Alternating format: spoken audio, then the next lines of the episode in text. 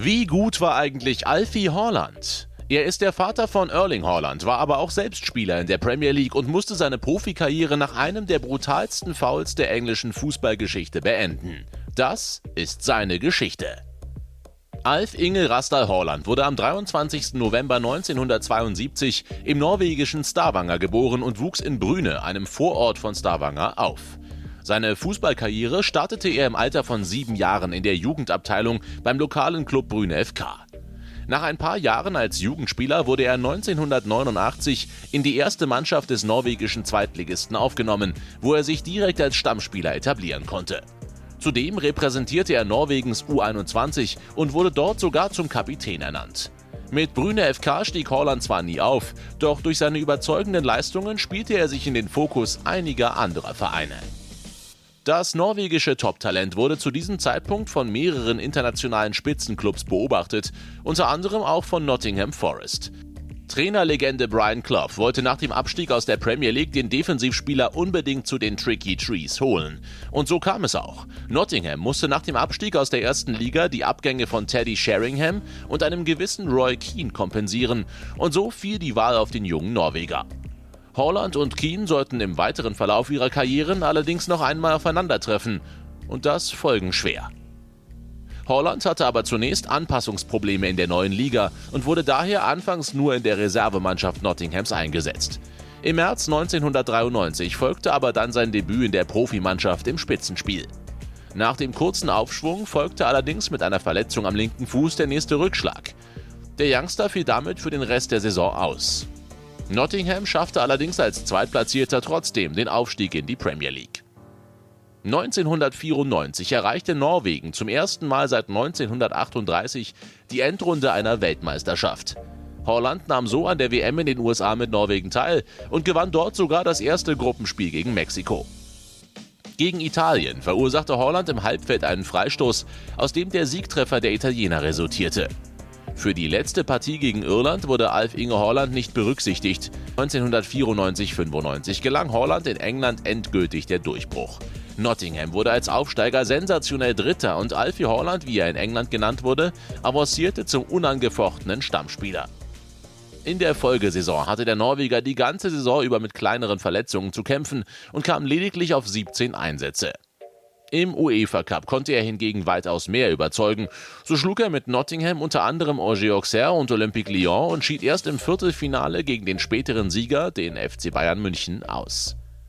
Nach diesen Erfolgen kam es 1996-97 zur Katastrophensaison für Nottingham, die als Tabellenletzter wieder aus der Premier League abstiegen.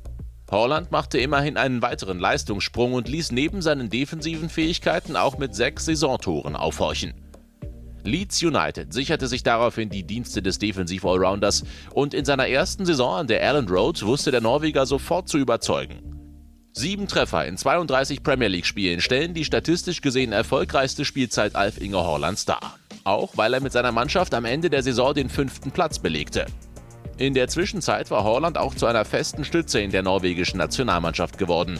Doch ausgerechnet die WM 1998 verpasste er verletzt. Seine Landsmänner erreichten in Frankreich immerhin das Achtelfinale. 1998-99 konnte Leeds die Platzierung aus dem Vorjahr sogar toppen und beendete die Spielzeit auf einem starken vierten Platz. Alfie Haaland sammelte in 29 Ligaspielen dabei stolze 10 gelbe Karten. In der Folgesaison erreichte Leeds sogar Platz 3 und sicherte sich damit die Teilnahme an der Champions League. Allerdings verlor Haaland seinen Stammplatz und war nur noch selten in der ersten Elf zu finden. Im UEFA Cup sah das Ganze aber anders aus. International war der Defensivspezialist fester Bestandteil der Truppe, die erst im Halbfinale am späteren Turniersieger Galatasaray scheiterte. Holland wurde aufgrund mangelnder Spielpraxis in der Liga allerdings nicht für die EM 2000 nominiert und wechselte ein weiteres Mal innerhalb der Premier League zu Aufsteiger Manchester City. Dort wurde er auch wegen seiner Führungsqualitäten und konsequenten Zweikampfhaltung zum Publikumsliebling.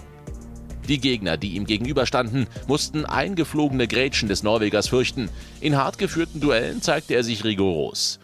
Wenn der defensiv variabel einsetzbare Spieler mal in der gegnerischen Hälfte auftauchte, überzeugte er auch mit einem überlegten Abschluss.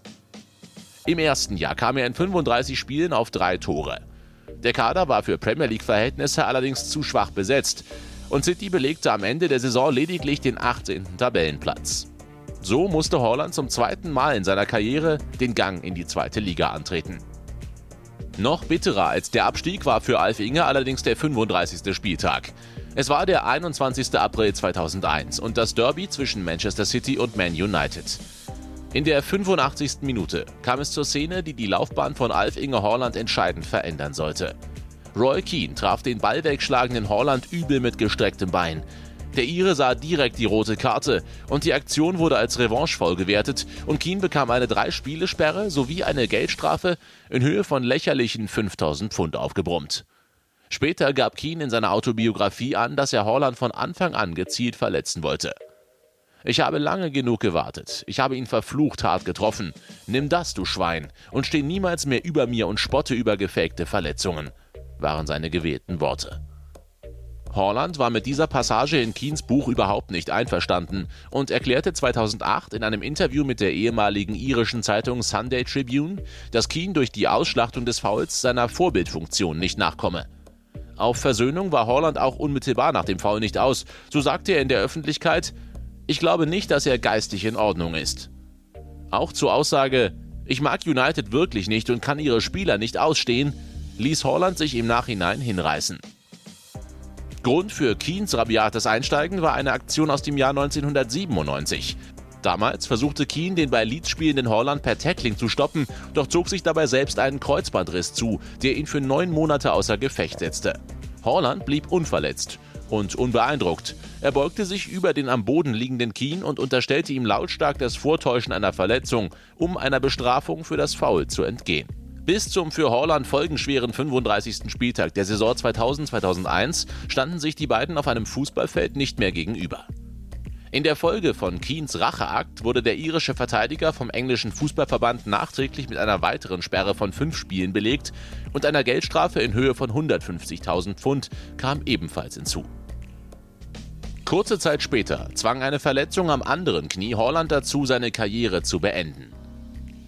Der Norweger zeigte sich später überrascht, dass Keen so nachtragend gewesen sei. Schließlich vergingen Jahre zwischen den beiden Aktionen. Doch das brutale Foul werde Holland Keen nicht nachtragen, erklärte er. Denn so etwas passiere beim Fußball nun mal. Allerdings macht Holland das rüde Einsteigen Keens für sein Karriereende mitverantwortlich. Ob das Foul meine Karriere beendet hat? Nun gut, ich habe nie wieder ein Spiel über 90 Minuten bestritten. Ich denke, der Zusammenhang ist offensichtlich. 2012 lief Alf Inge Horland noch einmal in einem Spiel im norwegischen Pokal auf. Er spielte ganze 18 Minuten lang für den Viertligisten Rosseland PK gegen seinen Jugendclub Brüne FK. Der ehemalige Premier League-Spieler blieb noch bis Sommer 2013 Rosseland PK erhalten, hing dann aber die Fußballschuhe an den Nagel. Was sagt ihr zu Alf Inge Holland? Hat Roy Keane mit seinem Foul seine Karriere beendet und sind Erling und Alf Inge Holland das beste Vater-Sohn-Duo der Fußballgeschichte? Schreibt es gerne in die Kommentare. Und wenn ihr jetzt noch mehr über die größten Spieler der Fußballgeschichte wissen wollt, schaut gerne mal in die Playlist und vergesst nicht, das Video zu liken und den Sport1-Kanal zu abonnieren.